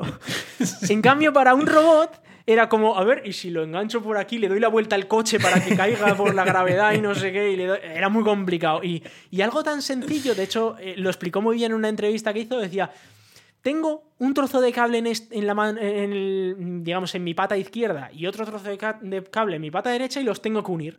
Y los robots eran bastante incapaces de unirlos, ¿vale? Entonces, Elon Musk al principio lo que dijo fue, vamos a evitar poner cables y vamos a usa- usar circuitos integrados flexibles de manera que ya vienen impresos con la forma del coche y ya no tienes que andar eh, colocando el cable en un sitio, enganchándolo con una brida o yo que sé qué, sino que ya directamente se pegan y ya están. Pero seguías necesitando un ser humano para poner ese chip ahí. Y entonces aquí llegó Elon Musk y dijo, no puede ser. Los humanos han de ser prescindibles. No puede ser que un humano quiera cobrar 50 pavos por hora por trabajar para mí. No puede ser. Entonces eh, dijo, pues, ¿qué es lo que puedo...? ¿Por qué lo Ya he visto que una máquina de estas que me venden los alemanes no es capaz de reemplazar a un humano. Con lo cual, ¿qué es lo que tengo que hacer? Un humano. Creo un humano y así lo reemplazo. Claro. Entonces dijo, pues, ¿cómo hago un humano? Pues un robot humanoide. Y dice, bueno, ¿y, qué era lo más complejo que, que, tenían estos robots? ¿Qué es lo que les faltaba? ¿Qué es lo que tenía un humano que no tenían estos robots? Pues manos para poder manipular pues, estos cables y estas cosas y unos buenos ojos que vieran bien dónde están los cables para pegarlos bien, ¿vale? Entonces, ¿qué es lo que tengo? Bueno, lo de los ojos está solucionadísimo. Tengo a no sé cuántos mil coches que conducen solos y todo eso, o al menos en mi cabeza. Y lo de las manos, pues creo unas manos que sean la redeche y, ya está. ¿Y dónde lo pongo? Pues en un cacharro con, piernas y brazos, supongo. a ver, habrá que ponerlo ahí, digo yo. Entonces, em, eso es lo que ha hecho, ¿vale? Ha colocado unas manos muy precisas y una cámara muy, unas cámaras muy chulas con la visión por computador de Tesla encima de una cosa que parece un humanoide.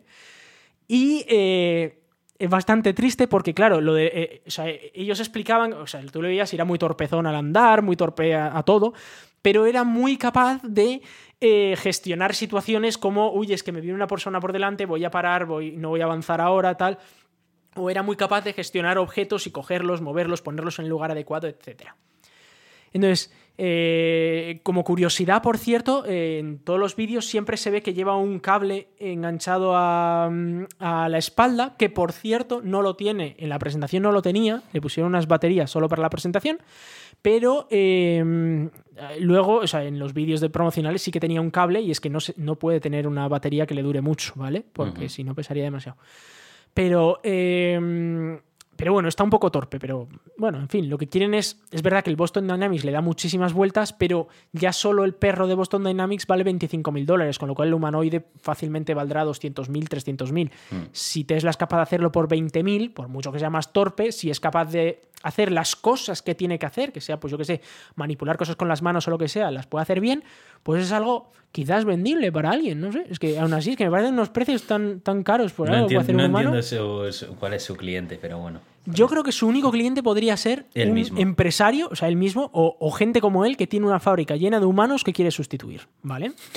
Entonces, esa es la única situación en la que dices, vale, 20.000 pavos, al final es el sueldo que a él le gustaría pagar a una persona al año, ¿vale? A la mínima que no tenga muchísimo mantenimiento y tal, te sale más barato con humano. Entonces, muchísimo más barato con humano, ¿vale? Entonces, eh, puede sustituir al humano con esto si hace bien su función.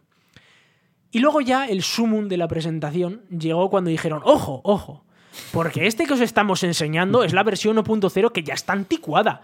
Ya esto es muy antiguo. Esto, esto ya, eh, vamos, desde el, chaval ese que estaba bailando en la presentación del año pasado, no habéis visto algo tan anticuado. Tenemos la versión 2.0. y ya aquí sacaron uno que en, en vez de tener una carcasa de ordenador de los 90 en el pecho, este ya no, este tenía eh, una carcasa que habían sacado de la película Yo Robot. Y, entonces, eh, pues molaba más. ¿Vale? Claro, molaba más por la carcasa, ¿no? Exacto, sí, sí, tiene una carcasa muy chula. Y como eso es lo que importa, ¿verdad? De un robot de estos en los que te vas a gastar 20.000 pavos, que sea chulo. a ver, yo, yo, lo entiendo. O sea, si tú te gastas 20.000 pavos en este, en este cacharro, lo que quieres es que cuando te vengan los amigos a casa de visita les digas, ¡buah, mirar qué chulo el robot que me he comprado! Tengo aquí hace 3PO que te va a, servir, Que te va a servir el café. Y, y, luego cuando te sirve el café, que es lo único que sabe hacer, te dicen, ¿y, y para esto 20.000? Y tú dices, sí, sí, pero ¿y luego para qué la carcasa? ¿Eh? eh, y lava platos. y lava platos sin necesidad de lavaplatos. en fin, el Summon llegó cuando llegó este nuevo robot y se dieron cuenta de un pequeño detalle. Y es que no se mantiene en pie. y que le tienen que enganchar entre cuatro para que se pueda mover y tal, y para que pueda saludar a, la gente. En fin. Eh, evidentemente, pues como nosotros, mucha más gente ha empezado a hacer una cantidad de coñas eh, increíbles y Tesla se ha pegado otra leche en bolsa, por si no era suficiente con lo de Twitter. Madre mía. Porque, en fin, eh, me no descarto que hay cierta innovación aquí y, y tal y cual, y que, y que lo de la visión, y que lo de las manos, y que tal. Pero esto es humo. O sea, esto es.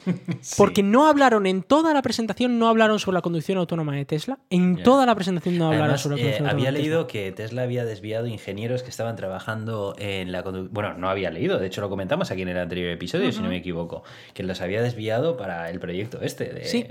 Los, lo- o sea, los ingenieros que están intentando hacer los coches que funcionen de manera autónoma y que no lo están consiguiendo, los han llevado a hacer este robot, pues para que limpie platos. Y eh, tampoco parece que lo están consiguiendo, o están consiguiendo pero medias. Pero el caso es que están sacando eh, a toda esa gente de la conducción autónoma. A mí, la sensación que me da es que Tesla asume que la conducción autónoma completa no es viable con su método actual. Y está Y que por lo tanto, atención. claro, desviando la atención, creando humo por el otro lado, porque esto es humo, pero a lo grande, o sea, ni las granadas de humo de- del Call of Duty, ¿sabes? O sea, esto es humo, pero humo, humo, humo, para no eh, focalizar la atención sobre el hecho de que eh, no tienen nada que presentar en conducción autónoma. Que Tesla era una empresa que te está vendiendo a 12.000 pavos o a no sé cuánto mil pavos, 15.000 igual ya, una conducción autónoma que no existe ni va a existir. Que Tesla es una empresa que está en parte valorada porque es una empresa de servicios que va a tener una flota de robotaxis que no existe ni va a existir en un futuro próximo. Con lo cual, eh, no es por ser agorero, ¿vale? Y ojalá, ojalá estemos equivocados y ojalá eh, haya conducción autónoma que evite un montón de muertes y ojalá haya robots eh, humanoides para que todos los humanos se queden en paro, que es lo que todos queremos. Pero eh, a día de hoy esto es humo. Esto es puro humo, mucho más humo de lo que jamás ha creado Elon Musk. Que es un tío que es bastante vende humos, pero históricamente lo que hacía es verdad que él lo presentaba para 2010 y se hacía en 2018, pero ocurría, ¿vale? Mm.